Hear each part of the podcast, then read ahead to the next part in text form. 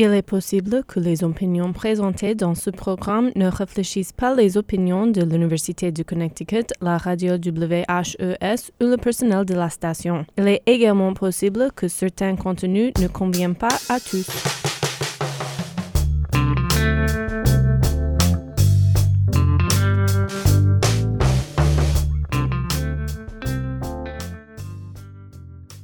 Quand j'étudie en France, à Paris, beaucoup de gens m'ont posé des questions sur mon identité. Je m'appelle Daniel Chelou. C'est un nom très français, mais moi, je suis américaine. Cette réponse ne satisfait pas du tout les Français. Les secrétaires à l'université, les profs, mon partenaire de langue, tout m'ont dit Mais ta famille, d'où vient-elle? Pour mes amis de première génération, c'est une question qu'ils ont rencontrée bien de fois. Moi, je suis née à Norwalk, Connecticut, comme ma mère et mon père et la moitié de mes grands-parents. Mon identité comme américaine n'avait jamais été remise en question. Mon séjour à Paris m'a fait penser à des grandes questions sur l'identité. L'identité culturelle, l'identité nationale, l'identité religieuse.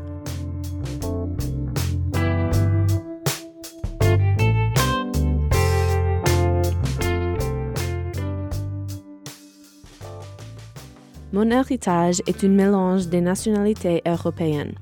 Je ne suis pas lituanienne, ni anglaise, ni polonaise, ni française. Je suis américaine et je suis fière d'être citoyenne de cette nation melting pot, encrusée des idées, des coutumes, des langues et des religions.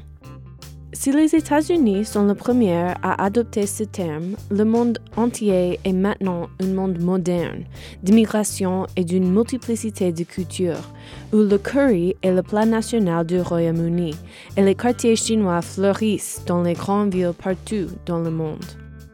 C'est dans ce monde d'échanges culturels que la rhétorique de la xénophobie et du nationalisme est en os. Et c'est dans ce monde notre monde interconnecté et frénétique, notre monde beau et complètement fou, que je pose ces questions. Comment est-il possible de s'identifier dans un tel monde? Est-il encore possible? Que veut dire le mot je suis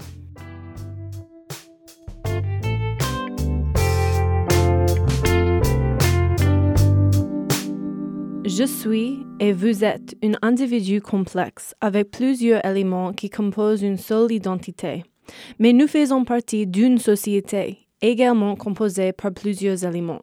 L'histoire, la culture, la dépendance réciproque, les similarités et même les différences, tous ces aspects créent une société.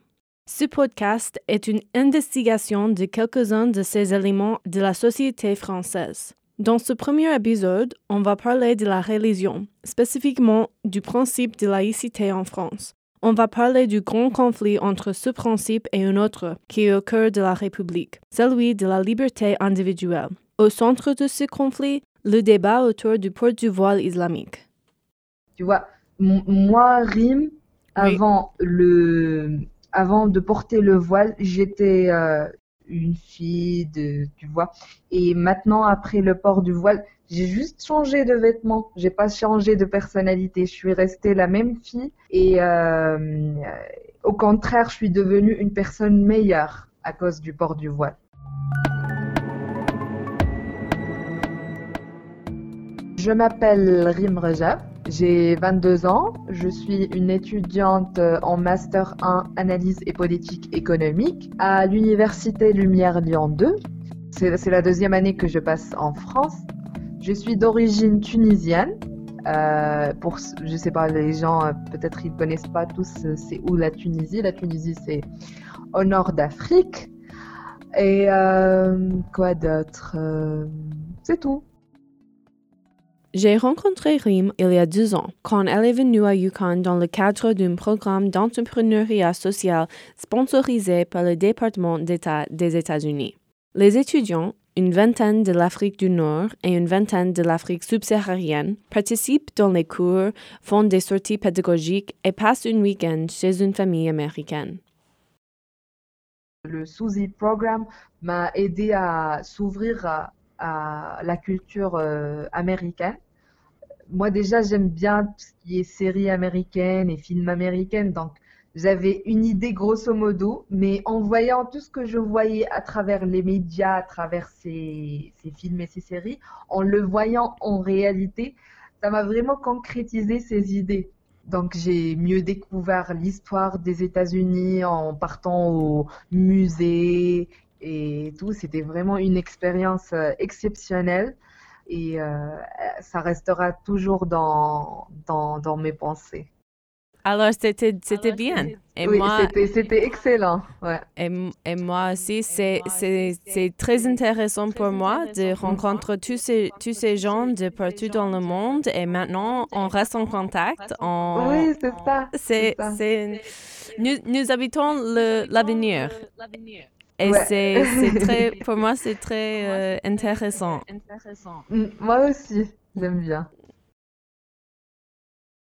J'ai grandi dans la campagne du Connecticut.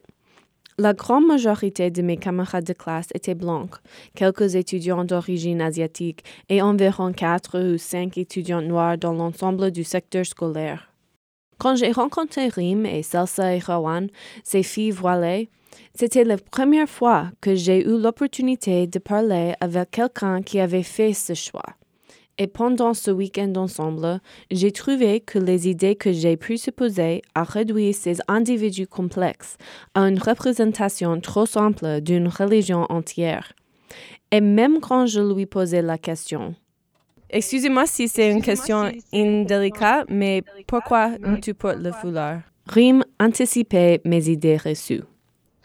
Euh, bon, moi, en tant que Tunisienne, en Tunisie, c'est vrai, c'est un pays musulman, mais le port de foulard n'est pas, n'est pas obligé. Euh, tu vois, il n'y a pas tes parents ou euh, ta famille qui, qui te oblige à porter le foulard. C'est vraiment rare que tu trouves ça. C'est une conviction personnelle, c'est à toi de décider toi-même, à titre individuel, si tu veux le porter ou pas. Pour Rim, c'était un voyage à Mecca à l'âge de 18 ans qui a été le catalyseur pour porter le voile. Quand j'ai vu qu'il y avait vraiment des gens de partout qui croyaient en, Allah, euh, en Dieu, et euh, qui ne parlaient même pas arabe, et je me sentais vraiment, euh, tu vois, j'ai senti vraiment l'importance de cette religion. J'ai, je sais pas, c'est c'est un truc qui ne s'explique pas, c'est un sentiment fort qui te pousse à prendre cette décision parce que c'est vraiment un, tu vois, comme euh, un engagement euh, avec Dieu que tu vas te protéger, tu, tu portes le, voile et tout. Euh, c'est ça. Donc, à partir de ça, quand je suis rentrée en Tunisie, j'ai décidé de porter le voile. C'était, c'était pas mes parents qui m'ont poussé à faire ça, non, pas du tout. C'était vraiment un truc personnel, une décision personnelle. Le port du foulard est perçu par beaucoup en Occident comme un symbole d'oppression, mais pour les femmes qui le portent, c'est un symbole avec beaucoup plus de sens. Nous hommes et femmes politiques prennent la position sur le voile en se permettant de juger le voile d'une manière générale et de dire que c'est une soumission de la femme. Et quand on va rencontrer des femmes, moi je connais des femmes qui portent le voile, elles ne sont pas soumises. Et donc, euh, il, existe des cas où des femmes portent le voile par soumission, mais il y a des femmes qui portent le voile par choix, et ce n'est pas euh, ma pauvre, tu crois que tu fais ça et que tu es libre, mais en fait tu es soumise. C'est pas vrai. Moi je connais des femmes qui portent le voile, qui sont épanouies, et ça m'a extrêmement choquée de voir ça. Mais on, mais on s'en moque complètement. Qu'elles soient libres ou soumises, on s'en moque. Porter le foulard est un choix, une représentation de la liberté, une connexion à une histoire culturelle. Mais en France, le principe de laïcité rend le port du voile plus qu'une simple décision personnelle. La séparation entre l'Église et l'État est une idée fondamentale au gouvernement des États-Unis et de la France, mais la compréhension de cette idée est bien différente dans les deux pays. Avec le sécularisme du sens américain, l'État devrait être neutre en ce qui concerne les questions de foi religieuse. Le gouvernement n'impose pas sa volonté et n'est pas censé endosser, promouvoir ou supprimer une religion spécifique.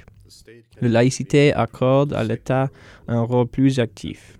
L'État peut intervenir pour promouvoir un mode de vie laïque et empêcher ou dissuader la religion de jouer un rôle actif dans la sphère publique.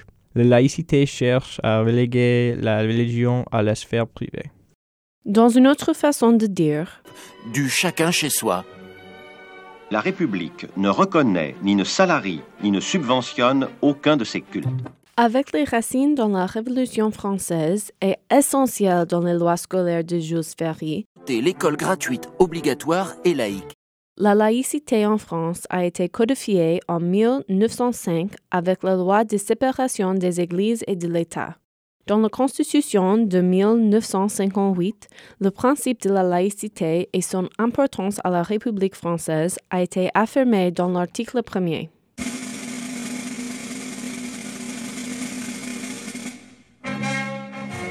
La France est une république indivisible, laïque, démocratique et sociale. Elle assure l'égalité devant la loi de tous les citoyens sans distinction d'origine, de race ou de religion. Elle respecte toutes les croyances. Son organisation est décentralisée. Premier article de la Constitution de 1958. C'est évident la complication. Comment est-ce que la France peut respecter toutes les croyances si ces croyances sont en contradiction avec la laïcité?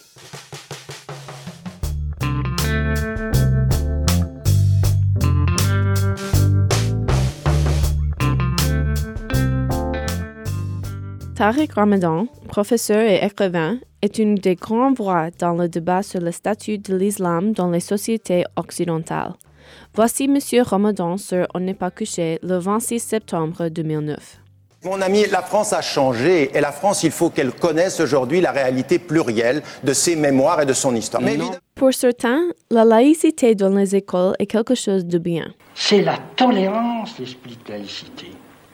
C'est véritablement la tolérance. Et, et l'école, l'école laïque et l'école accueillante à tous. Mais pour d'autres, surtout ceux qui ne peuvent pas se représenter comme ils ou elles veulent, c'est troublant. Mais euh, pour euh, le, secteur public, euh, c'est interdit de porter le voile et ça, c'est vraiment malheureux parce que, je sais pas, il touche à la liberté des gens. Et voici une autre difficulté. Le devise de la République comprise trois grandes idées. Liberté, égalité, fraternité. Voici le paradoxe. Ils disent que c'est un pays démocratique et, où tu es libre, tu peux porter ce que tu veux, tu peux faire ce que tu veux. Mais dans la réalité, il y a, y a plein de gens qui, qui ont été victimes de racisme ou euh, de discrimination à cause de, de, leur religion. En 2007, une jeune musulmane refuse que son épouse soit examinée par un homme à l'hôpital. Il est condamné pour des violences contre un médecin. Après l'incident, l'hôpital affiche un panneau comme un dégagement de responsabilité. Nous ne pouvons garantir que vous serez examiné lors de votre grossesse par des femmes. En cas de refus, nous avons le regret de ne pouvoir vous inscrire pour votre accouchement. C'est un conflit entre deux principes importants en France. Voici Blondine Kriegel. Les patients ont beaucoup de droits, ils ont le droit euh, de choisir leur médecin, ils ont beaucoup mais on ne peut pas, pour le dire très simplement, on ne peut pas récuser euh, un médecin ou une infirmière ou à raison de son sexe. pas Parce que ça met en cause un principe qui est fondamental pour notre société, qui est le principe d'égalité. Selon le dictionnaire Larousse, l'égalité est l'absence de toute discrimination entre les êtres humains sur le plan de leurs droits. Nous, les êtres humains, ne sommes pas aveugles aux différences entre les gens. Au cours de notre histoire, beaucoup de gens ont été victimes de discrimination à cause de leur religion, leur sexe, la couleur de leur peau, leurs origines nationales. Mais l'égalité n'est pas l'uniformité ni l'homogénéité. Chacun a les besoins et les désirs différents. La liberté, comme un principe fondamental, sert à permettre chacun de faire son propre choix. Dans un pays fier de son liberté, qu'est-ce que ça signifie si, au nom de laïcité, quelqu'un est empêché de choisir quel médecin avoir ou quel vêtement apporter? En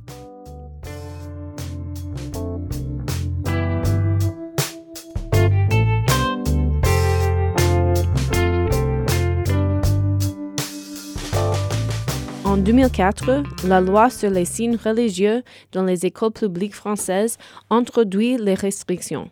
le président Jacques Chirac. Les signes qui manifestent ostensiblement l'appartenance religieuse doivent être proscrits dans les écoles, les collèges et les lycées publics. En 1999, un avis du Conseil d'État répond à cette question. Il résulte de ce qui vient d'être dit que dans les établissements scolaires, le port par les élèves de signes par lesquels ils entendent manifester leur appartenance à une religion n'est pas pour lui-même incompatible avec le principe de laïcité, dans la mesure où il constitue l'exercice de la liberté d'expression et de manifestation de croyances religieuses, mais que cette liberté ne saurait permettre aux élèves d'arborer des signes d'appartenance religieuse qui, par leur nature, par les conditions dans lesquelles ils seraient portés individuellement ou collectivement, ou par leur caractère ostentatoire ou revendicatif, constitueraient un acte de pression, de provocation, de prosélytisme ou de propagande, porterait atteinte à la dignité ou à la liberté de l'élève ou d'autres membres de la communauté éducative, compromettrait leur santé ou leur sécurité, perturberait le déroulement des activités d'enseignement et le rôle éducatif des enseignants. Enfin, troublerait l'ordre dans l'établissement ou le fonctionnement normal du service public. Avec la loi de 2004, la liberté d'expression et de manifestation de croyances religieuses est éliminée. John Scott, dans son livre La politique du voile, l'explique ainsi. Même si les élèves enlèvent leur foulard pendant les heures d'école, ils les remettent à la fin de la journée. On leur rappelle constamment que leur religiosité ne correspond pas aux exigences de l'État français et ont une expérience quotidienne de la différence et de la discrimination. L'école est un microcosme du monde entier. C'est un lieu d'apprentissage et d'enseignement. C'est là où les futurs citoyens sont formés, où il faut leur apprendre la vraie définition de la tolérance. Selon la russe, attitude de quelqu'un qui admet chez les autres des manières de penser et de vivre différentes des siennes propres. Les différences ne sont pas des agressions, ils fournissent l'intérêt et la texture au monde. Les écoles peuvent être un lieu et devraient être un endroit pour explorer la distinction entre les différences qui doivent être tolérées et acceptées et les différences qui ne peuvent être admises dans la société. En France, le voile a été placé dans la deuxième catégorie, où la perception de ce tissu est comme quelque chose qui est trop loin de la gamme d'activités normales et même dangereuse, quelque chose qui peut avoir des conséquences catastrophiques quand la décision d'une femme de couvrir ses cheveux est sa propre affaire. Une femme qui porte le foulard n'interfère pas avec le mode de vie ou la liberté de quelqu'un d'autre.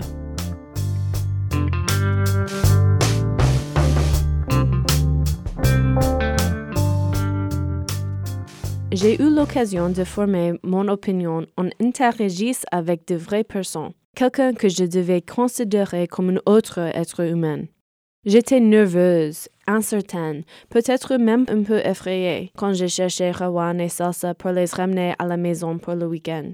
Ma famille a accueilli de nombreuses personnes au cours des années des Anglais, des Israéliens, des Chinois, des Vietnamiens, des Français, des Malaisiens, des Tunisiens, des Égyptiens. Et chaque fois, je ressors de l'expérience avec une plus profonde appréciation que les gens sont juste des gens. Mon père a eu quelques réflexions sur notre week-end avec Rim. C'était charmant, et c'était instructif et c'était éducatif.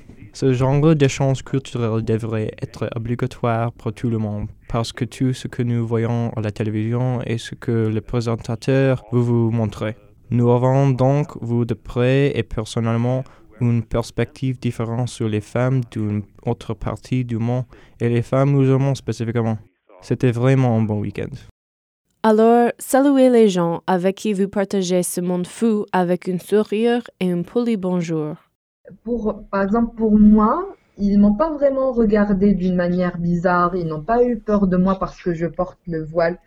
Je sais pas, j'étais comme d'habitude tout le temps euh, souriante, polie et c'est ça l'important. Avec les Français, c'est ce que j'ai compris. Il faut être poli, souriant, dire bonjour, merci et, et c'est bon. En principe, euh, ils font pas de problème.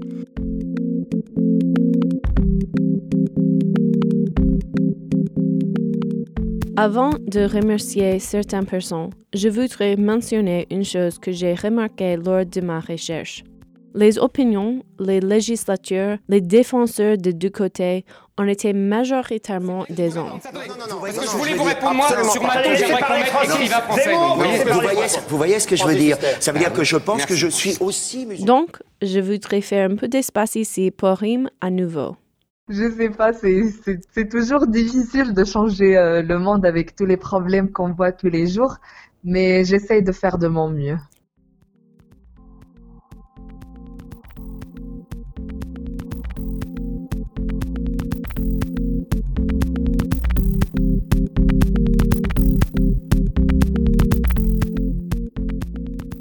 Cet épisode n'aurait pas été possible sans le soutien de Christopher Bonnet, Jason McMullen, Ali Oshinsky, Beata Klinka, Salsabil Carr, Johan Combaz, Jean-Luc Berthelot, Dana Reichler, Fakhran Nazimi et, bien sûr, mes parents.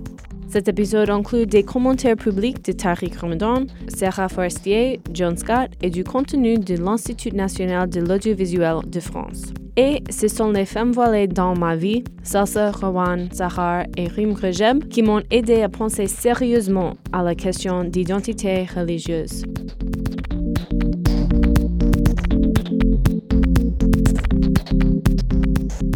La musique vient de soundofpicture.com. Thanks, Chad Crouch.